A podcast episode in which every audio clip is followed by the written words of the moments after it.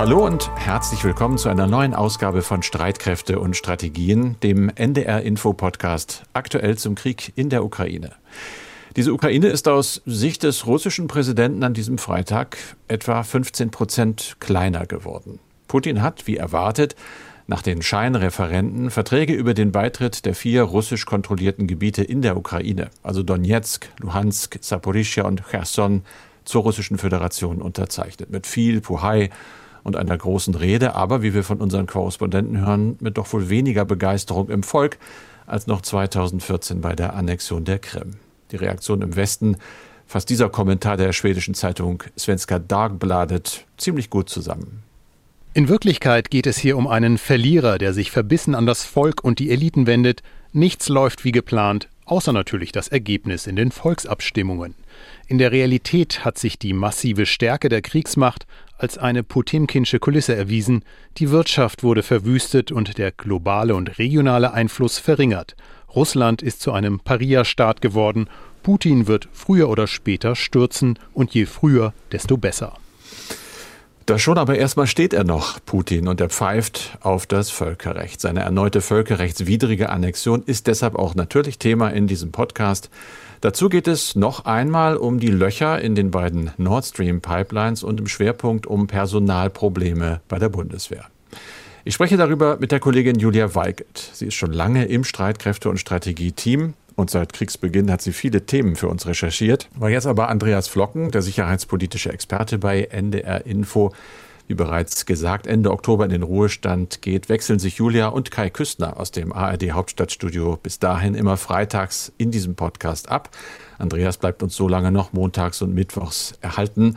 Danach geht es dann mit Julia Weigelt, Kai Küstner und mit mir, mit Carsten Schmiester aus der aktuellen Redaktion weiter als Trio. Da wird natürlich einiges anders sein. Allein schon deshalb, weil Andreas einzigartig und nicht zu ersetzen ist. Aber die Idee des Podcastes, die bleibt. Wir berichten sicherheitspolitische Entwicklungen und ordnen sie kritisch ein. Wobei der Krieg in der Ukraine, so wie es aussieht, wohl noch eine ganze Weile im Mittelpunkt stehen wird. Wir haben jetzt Freitag, es ist der 30. September und das Gespräch zeichnen wir auf um 16 Uhr. Liebe Julia, ich habe schon kurz gesagt, dass du jetzt mit im Boot bist. Manche von Ihnen und von euch kennen Julia vielleicht noch von früheren Folgen von Streitkräfte und Strategien, die du mit moderierst und für die du Beiträge produziert hast. Nochmal trotzdem für die neu dazugekommenen. Stell dich bitte einfach mal kurz vor. Wie bist du zur Sicherheitspolitik zum Beispiel gekommen? Ja, sehr gerne. Ich arbeite ja schon seit zehn Jahren äh, schwerpunktmäßig zu sicherheitspolitischen Themen und so lange tatsächlich auch schon für diese Sendung hier. Ich bin äh, eher zufällig zu dem Thema gekommen. Ich habe die Bundeswehr zweimal in Afghanistan besucht, habe da Reportagen gemacht und mich hat dieses komplexe Thema einfach fasziniert. Mich reizt das total, Sicherheitspolitik verständlich zu erklären und anschaulich zu erzählen. Und ähm, Andreas Flocken hat mich auf diesem Weg einfach total unterstützt, sowohl was Radiomachen angeht. Ich komme nämlich aus dem Printjournalismus und da laufen viele Sachen anders, als mhm. auch inhaltlich. Und Andreas hat einfach immer diese besondere Mischung so aus Ruhe und Engagement. Und er hat einfach immer an mich geglaubt und mir auch so super komplexe Themen zugetraut. Und deswegen bin ich ihm da echt super dankbar und habe sehr viel Wertschätzung. Das wird ihn freuen. Ich bin sicher, dass er sich diesen Podcast auch anhört, so wie wir ihn kennen. Julia, vielen Dank für diese kurze Selbstvorstellung. Und dann gleich mal los. Äh, es geht oft in diesem Podcast los mit einem Blick auf die Lage in den umkämpften Gebieten. So auch jetzt. Der Generalsekretär der Vereinten Nationen Guterres hat mit Blick auf die Annexion das ist ja auch eines der Themen heute vor einer gefährlichen Eskalation des Krieges gewarnt. Die Befürchtung ist, dass es da jetzt noch härter zugehen wird, weil Russland ja diese vier Gebiete als eigenes Territorium betrachtet. Naja, wie weit, da reden wir nachher nochmal drüber, aber wie beurteilst du denn so die Lage im Moment? Ja, also der politische Druck ist mit dieser Annexion jetzt auf jeden Fall gestiegen, da stimme ich zu. Ähm, und diese Annexion zeigt auch nochmal, dass Putin an Verhandlungen wirklich nicht interessiert ist. Allerdings braucht Russland eben auch genug Truppen und Gerät, um diese Gebiete eben komplett zu erobern. Die sind ja äh, teilweise noch nicht ganz in russischer Hand. In äh, Donetsk mhm. und Saporischia sind es nur so 65 Prozent. Momentan sieht es aber nicht danach aus, denn die ukrainischen Truppen rücken weiter vor. Knackpunkt ist da gerade die Stadt Liman in der Ostukraine. Die hat 20.000 Einwohner, ist die nördlichste Stadt des Gebietes Donetsk, nah an der Grenze zu Luhansk. Und Liman soll also seit Mitternacht komplett von der ukrainischen Armee eingekesselt worden sein. Und sollte der Ukraine die Eroberung wirklich von Le Mans gelingen, dann wären das aus gleich zwei Gründen ein Erfolg. Erstens, die Stadt ist ein logistischer Knotenpunkt für die Versorgung russischer Truppen in der Region. Und zweitens steigen dann auch die Chancen, in das Gebiet Luhansk vorzudrängen. Da sieht es im Osten also ganz gut aus für Kiew. Wie ist die Lage im Süden? Heute Morgen gab es da einen russischen Raketenangriff auf einen zivilen Fahrzeugkonvoi nahe der südukrainischen Stadt Saporischia. Und dabei gab es nach Angaben der Regionalregierung mindestens 23 Tote und 28 verwundete Zivilisten. Das jetzt erstmal zu Angriffen und Truppenbewegungen. Weiterhin Thema bleibt außerdem die schlechte Ausrüstung, vor allem der neu rekrutierten russischen Männer. Kannst du mal sagen, worum es da genau geht? Also es fehlt halt einfach an allen Ecken und Enden und sogar beim Verbandsmaterial. Mhm. Ähm, bei westlichen Armeen, also auch bei der Bundeswehr zum Beispiel, gibt es solche besonderen blutstillenden Auflagen oder sogenannte Tourniquets, mit denen sich große Wunden abbinden lassen. Ich habe dazu vor meiner ersten Afghanistan-Reise auch mal so einen Workshop bei der Bundeswehr mitgemacht. Äh, ich muss sagen, da braucht man schon einen stabilen Magen für. Ähm, aber ich war dann eben doch sehr froh, dieses Equipment dann auch dabei zu haben. Aber davon können viele russische Soldaten halt nur träumen. Es gibt ein Video, was zirkuliert, in dem eine russische Militärärztin erklärt, die Soldaten, die Männer müssen sich ihr komplettes Verbandsmaterial selbst besorgen sollen zum Beispiel Erste-Hilfe-Kästen aus Autos mitnehmen und auch Tampons um sie dann in blutende Schusswunden stecken zu können. Und ich finde, das ist einfach ein erschreckendes Beispiel dafür, wie rücksichtslos und auch verzweifelt diese Teilmobilmachung von Putin ist. Mhm. Kommen wir zum nächsten Thema, Carsten. In Moskau hat sich Putin gerade feiern lassen für die scheinbare Vergrößerung von Russland. Er hat ja Verträge über den Beitritt der vier besetzten ukrainischen Gebiete zur Russischen Föderation unterzeichnet und eine Rede gehalten. Was hat er da genau gesagt? Er hat so einen richtigen 360-Grad-Rundumschlag gemacht. Man könnte das kurz zusammenfassen. Westen böse, Russland gut. War natürlich schon im Detail noch ein bisschen äh, ja, ausführlicher. Ganz wichtig, er hat äh, die Bewohner dieser vier Gebiete als russische Staatsbürger bezeichnet. Und zwar würden das immer und für immer unsere Bürger sein. Die Menschen hätten dort ja schließlich für eine gemeinsame Zukunft gestimmt. Er hat auch gesagt, dass er jetzt die neu gewonnene russische Erde mit allen Mitteln verteidigen werde. Das ist natürlich mal wieder die Drohung mit äh, Nuklearwaffen auch mhm. drin, so kann man sie zumindest rauslesen. Er hat dann äh, die Ukraine zur Einstellung der Kampfhandlungen aufgefordert und gesagt, äh, wir müssen an den Verhandlungstisch zurückkehren. Russland sei dazu bereit. Du hast eben gesagt, du glaubst das nicht, ich tue es auch nicht, aber gesagt hat er es. Und dann mhm. hat er jede Menge Vorwürfe äh, losgelassen Richtung Westen. Ein Kernvorwurf, dort wolle man Russland wie eine Kolonie betrachten und man müsse sich als russischer Staat halt äh, sehr dagegen wehren. Kleine Fußnote, aber das hast du schon kurz erwähnt. Kurz vor der Zeremonie hat der Kreml zugeben müssen, dass man so die genauen Grenzen zumindest von zwei der vier Regionen noch klären müsse, nämlich Cherson und Saporischia. Die sind ja noch gar nicht mal komplett unter russischer Kontrolle. Das wirft einen Schatten drauf. Und dann, wie ich es auch angesprochen habe, so die Berichte unserer Korrespondenten in Moskau, die 2014 auch schon teilweise da waren und das verglichen haben und gesagt haben, klar, die meisten Russen sind wohl dafür, für diese Annexion, aber es fehlt die Begeisterung, es fehlt diesmal der Jubel. Hm. Welche internationalen Reaktionen gab es denn bisher auf die Rede? Das geht gerade erst los. Uh, Ursula von der Leyen sagt, wir erkennen das nicht an Biden. Der US-Präsident hat das vorher schon gesagt. Die gesamte westliche Welt, die Vereinten Nationen, alle sagen, äh, ist nichts. Also das ist ein Scheinreferendum gewesen. Das ist völkerrechtlich überhaupt nicht relevant. Das Problem ist, dass Russland halt behauptet, äh, es ist jetzt Russland und damit schafft Moskau natürlich Fakten. Wie geht es jetzt weiter? Das muss man sehen. Ich denke, Anfang nächster Woche geht es in Russland nochmal in den parlamentarischen Prozess. Äh, da werden natürlich auch die Häkchen gemacht, die man erwartet. Und dann wird sich zeigen, es wird ja weiter gekämpft werden. Und dann steht halt Putins Drohung da. Und jetzt äh, aus seiner Sicht ist es russisches Territorium. Das heißt, die Frage wird sein, macht er diese Drohung wahr? Wird er massiver in seinen Kampfhandlungen werden? Kann er das überhaupt? Ich denke, die allgemeine Befürchtung, äh, dass da ja aber nun auch wirklich die letzten Handschuhe ausgezogen werden, die haben schon einigen Grund. Ja, danke schön. Zweites mhm. großes Thema dieser Woche.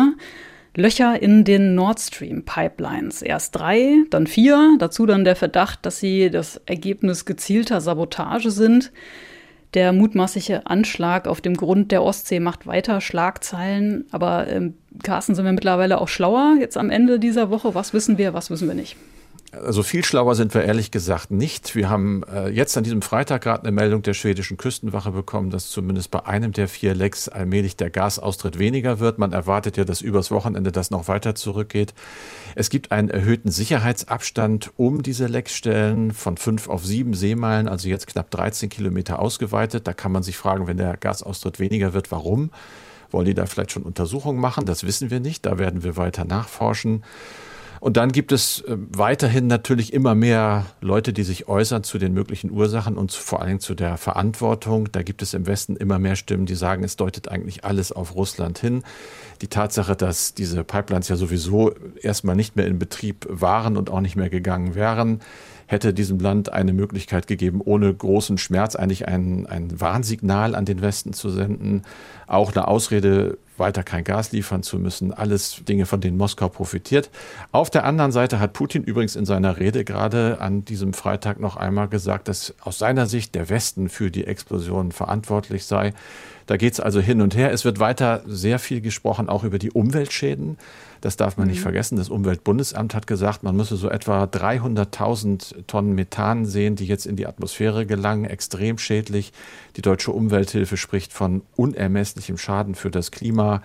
Da gibt es Wissenschaftler in Großbritannien, in Amerika, die sehen das nicht ganz so dramatisch. Die halten die Schäden noch für überschaubar, aber eben doch für sehr, sehr signifikant und vor allem immer wieder ein Zeichen dafür, dass diese fossilen Energiesysteme einfach äh, zur Geschichte gehören sollten, weil sie eben so schädlich sind und auch so gefährlich. Und auch wenn jetzt nicht genau feststeht, was genau wer es war, wie reagieren denn die Anrainerstaaten, die EU und die NATO? Kann man eigentlich ja auch kurz machen. Sie reagieren mit großer Vorsicht. Sie haben sich alle erschrocken und gucken jetzt, wo haben wir eigentlich Infrastruktur auf dem Meeresgrund? Ist die ordentlich geschützt? Die Antwort ist die letzte Antwort, nee, es ist wahrscheinlich nicht so. Das heißt, es werden überall Schutzmaßnahmen verstärkt. Wie genau wird nicht verraten. Aber selbst an Land, Schweden lässt zum Beispiel Atomkraftwerke besser bewachen. Also das war ein, ein erheblicher Schreck, der da ausgelöst worden ist und das wird Konsequenzen haben. Es wird jetzt allgemein debattiert, eben auch in der EU, in der NATO. Was können wir tun, um diese Infrastruktur künftig besser zu schützen? Julia, damit kommen wir zum Schwerpunkt. Das hast du recherchiert, das Thema mhm. in dieser Folge. Wir sprechen ja immer wieder über die Einsatzbereitschaft der Bundeswehr. Also häufig über Panzer, über Flugabwehr, über Munition. Weniger oft reden wir über Personalprobleme, die die Bundeswehr aber jetzt schon hat. Es sind nämlich 20.000 Dienstposten oberhalb der Mannschaftsdienstgrade. Hm. Also Unteroffiziere und Offiziere sind da gemeint einfach nicht besetzt. Und die Streitkräfte sollen ja eigentlich noch aufwachsen. Wenn aber jetzt Panzer schon so schwer zu beschaffen sind, Soldatinnen und Soldaten sind noch schwerer zu bekommen und die Panzer helfen halt nichts, wenn niemand da drin sitzt, sie fährt, damit schießt oder sie reparieren kann. Wie gesagt, du hast dich damit beschäftigt. Was sind denn Gründe dafür, dass die Bundeswehr solche Probleme hat, ausreichend Personal zu finden? Ich habe dazu eine Studie der MIT Sloan Management Review zur großen Kündigungswelle gefunden. Und die haben herausgefunden, zehnmal wichtiger als das Gehalt ist Menschen heute gute Führung. Und dazu mhm. gehören explizit Wertschätzung und auch die Förderung von Vielfalt. Kann das heißen, dass es jetzt vielleicht an nicht so guter Führung liegt, dass die Bundeswehr da ein Problem hat? Die hat doch eigentlich eine ganz besondere, heute sagt man Unternehmenskultur. Das Konzept ist mhm. schon sehr, sehr alt. Das nennt sich innere Führung. Ja, genau, es ist schon sehr alt. Nach dem Zweiten Weltkrieg wurde die innere Führung entwickelt. Kern ist das Konzept des Staatsbürgers in Uniform, der weitgehend dieselben Rechte wie ein Zivilist hat.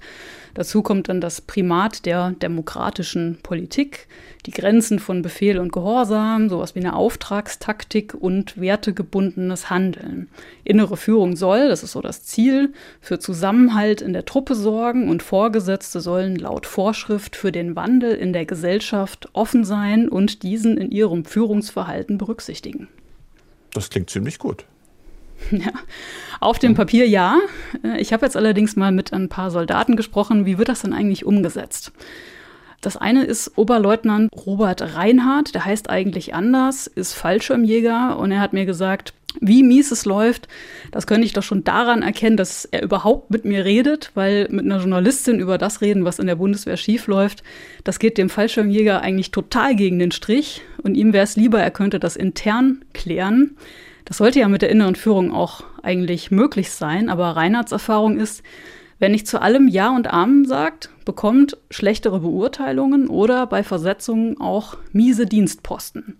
Mhm. Und er sagt, manche denken, Kritik an der Sache sei Kritik an der Person und deswegen würden Meldungen nach oben hin häufig geschönt. Wenn zum Beispiel die Einsatzbereitschaft abgefragt wird, was den Klarstand von Fahrzeugen oder Gerät angeht, wie gut Soldaten ausgebildet sind, da würden rote Ampeln zu gelben und ein paar Ebenen weiter oben heißt es dann alles top, alles einsatzbereit.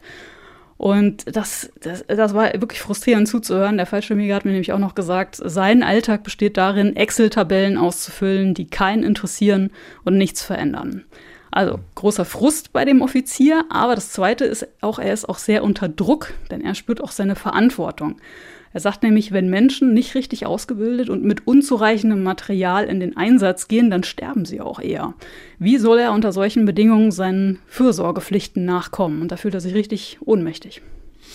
Das klingt dann ja doch nach einem eher wenig vertrauensvollen Umgang miteinander bei der Bundeswehr.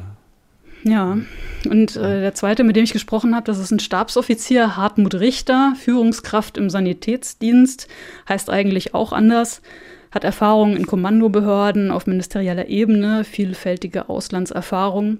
Und er sagt, innere Führung bedeutet für ihn Wertschätzung geben und dazu gehört auch ganz klar Inklusion. Aber er hat jetzt inzwischen so in der Raucherecke äh, schon mehrere Vorgesetzte reden hören, dass sie so gesagt haben, jetzt im Krieg können wir endlich wieder back to business und müssen uns nicht mehr um dieses Gedöns kümmern. Dabei muss die Bundeswehr dringend den Dienst für Frauen attraktiver gestalten, denn die kommen wirklich zu selten in die Truppe und verlassen sie ja auch zu oft wieder. Der Frauenanteil in der Bundeswehr stagniert seit 2018 bei 12 Prozent. Also du hast den Eindruck, dass zumindest einige in der Bundeswehr das ganz gerne sehen, wenn sie das Frauenbild mal wieder ein paar Jahrzehnte zurückkurbeln könnten?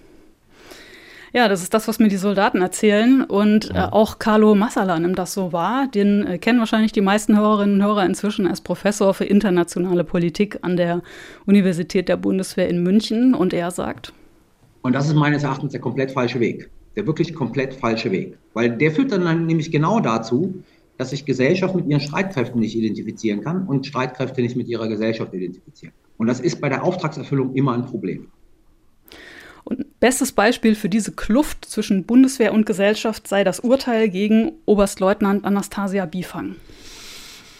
Ich kenne den Fall, viele vielleicht nicht. Kannst du noch mal kurz sagen, worum es dabei geht in diesem Fall? Ja. Also Bifang erhielt 2019 einen disziplinarischen Verweis. Das wird bei der Bundeswehr auch in die Personalakte richtig eingetragen. Die Stabsoffizierin lebt in einer offenen Beziehung und hat bei einer Dating-App nach Sexpartnerinnen und Partnern gesucht. Jemand hat davon einen Screenshot gemacht und ihn anonym an Vorgesetzte weitergeleitet. So kam der Verweis erstmal zustande. Bifang ist dann dagegen vor Gericht gegangen, erst Truppendienstgericht, dann Bundesverwaltungsgericht. Beide haben gesagt, dieser Verweis ist rechtens. Und Bifang plant jetzt äh, sogar vor das Bundesverfassungsgericht noch damit zu gehen. Also eine Dating-App, das klingt ja nach Privatleben. Ja. Und jetzt frage ich mal, wo ist das Problem? Wir haben auf der einen Seite Dienst, aber dann eben auch mhm. Privatleben. Was eine Soldatin in der Freizeit macht, geht das die Dienstbehörde überhaupt was an? Naja, im Soldatengesetz gibt es, ähm, da, da, ist vorgeschrieben, eine außerdienstliche Wohlverhaltenspflicht. Und Bifangs Vorgesetzte und die Gerichte haben eben gesagt, dagegen hat sie verstoßen. Bifang war nämlich 2019 Bataillonskommandeurin und als solche müsse sie den Eindruck eines Zitat, erheblichen Mangels an charakterlicher Integrität vermeiden. Und das sei mit dem Datingprofil eben nicht gegeben gewesen. Artikel 2 des Grundgesetzes, wonach jeder das Recht hat, seine Persönlichkeit frei zu entfalten, inklusive sexueller Selbstbestimmung auch, das sei dem hier unterzuordnen.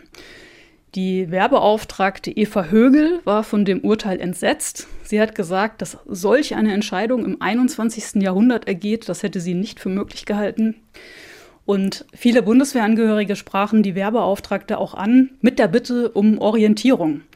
Denn auf Bifangs Profil war noch nicht mal sichtbar, dass sie Soldatin ist. Die Frage ist jetzt einfach, äh, was muss man beim Daten beachten? Dürfen Soldaten ihren Job auf Tinder und Co. angeben?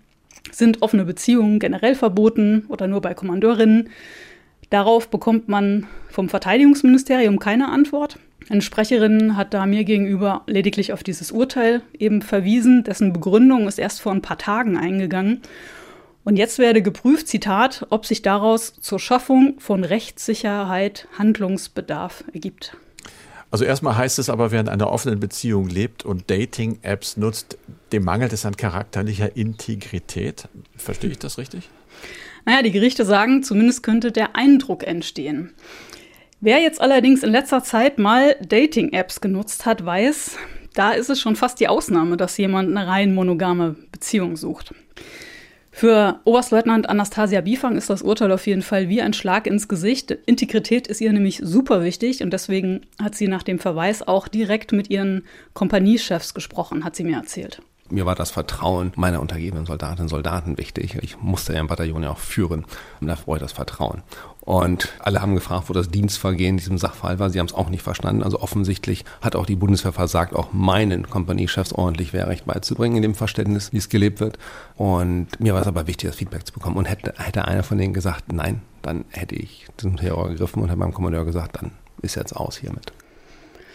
Ja, und Bifang plant eben jetzt Verfassungsbeschwerde einzulegen. Denn die politische und militärische Führung trifft solche Entscheidungen offenbar weiterhin nur auf Druck von Gerichten. Das war ja bei der Öffnung der gesamten Bundeswehr für Frauen schon der Fall und auch bei der Legalisierung von Homosexualität in der Bundeswehr. Aber damit verlieren Streitkräfte einfach viel Vertrauen und auch den Einsatz einer engagierten, hochqualifizierten Offizierin, Bifang wurde nämlich als eine von wenigen Soldatinnen und Soldaten sogar für den Generalstabslehrgang ausgewählt und hat ihn auch erfolgreich bestanden. Also fassen wir mal kurz zusammen. Vorgesetzte wollen keine schlechten Nachrichten hören. Diversität scheint auch nicht von allen unterstützt zu werden. Was sagt denn eigentlich die Bundeswehr selbst zu diesen Problemen? Ich habe da auf meine Anfrage eine schriftliche Antwort bekommen vom Kommandeur des Zentrums Innere Führung. Das ist Generalmajor André Bodemann. Im Zentrum Innere Führung müssen Vorgesetzte Pflichtlehrgänge machen. Spitzenpersonal bekommt da sogar persönliches Coaching. Und Bodemann sagt, bereits einer der Schöpfer der inneren Führung, Wolf Graf von Baudesin, hat gesagt, Soldaten werden ihre notwendige Autorität nur erlangen, wenn sie auch dann zur Wahrheit stehen, wenn sie was kostet. Wenn Vorgesetzte Meldungen also aus Angst vor negativen Konsequenzen nicht weitergeben, handeln sie entgegen der Grundsätze der inneren Führung und verlieren Vertrauen, sagt der General. Und deswegen will das Zentrum Innere Führung in Trainings, Zitat, Mut zur Wahrheit fördern und einfordern. Okay, und äh, was sagt die Bundeswehr zu dieser Inklusionsgeschichte, zu dem Aspekt? Da ist der General wenig besorgt und schreibt, dass die Bundeswehr trotz immer wieder vorkommenden einzelnen Fehlverhaltens etwas stolzer sein sollte, da sie in Bezug auf inklusives Führen häufig Vorreiter sei. Und Bodemann weiter, komme es zum Fehlverhalten Einzelner, habe nicht die innere Führung versagt, sondern der einzelne Mensch.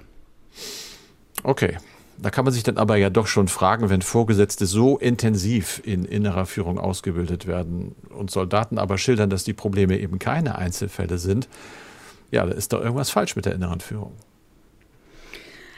Ja, also abschaffen muss man sie jetzt, glaube ich, auch nicht. Ähm, ich habe nämlich noch ein Beispiel und das ist Oberst Axel Schneider. Er war im Frühjahr 2014 Leiter eines internationalen Beobachterteams in der Ukraine und er ist dort von prorussischen Separatisten entführt und über eine Woche gefangen gehalten worden. Die Separatisten haben ähm, ukrainische Soldaten aus dem Team äh, neben ihm so misshandelt, dass Schneider wirklich die Rippen hat brechen hören. Also wirklich eine Extremsituation. Mhm. Und der Oberst hat mir gesagt, dass er selbst unter diesem Stress als Teamleiter immer wieder Widerspruch eingefordert hat wenn er mal Entscheidungen getroffen hat und keiner hat sich getraut, was dagegen zu sagen, weil er sagt, Einstimmigkeit ist nicht immer ein gutes Zeichen. Und wir hören auch noch mal einen Ausschnitt aus dem Interview mit ihm. Alles das, was man tut im Wahrnehmen seines Gegenübers mit Respekt, Anerkennung und gleichzeitig auch mit einem, ich nenne es mal Kodex, wie man sich als Soldat und als Offizier verhält, das hat auch über diese Kulturräume, die verschiedenen Sozialisationen hat funktioniert. Das sind alles diese Elemente für Kommunikation, auch Krisenbewältigung, die habe ich, seit ich in der Führerausbildung bin, auf dieser Plattform der inneren Führung so erlebt. Der Groschen, der fällt manchmal wirklich später, aber es ist da.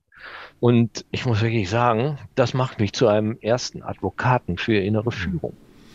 Das hört sich dann ja doch wieder so an, als ob er die Grundsätze von innerer Führung wirklich tief verinnerlicht hätte und sie dann eben auch in so einer extremen Situation anwenden konnte. Ja, und auch mit Erfolg, denn am Ende ist sein ganzes Team auch lebend rausgekommen.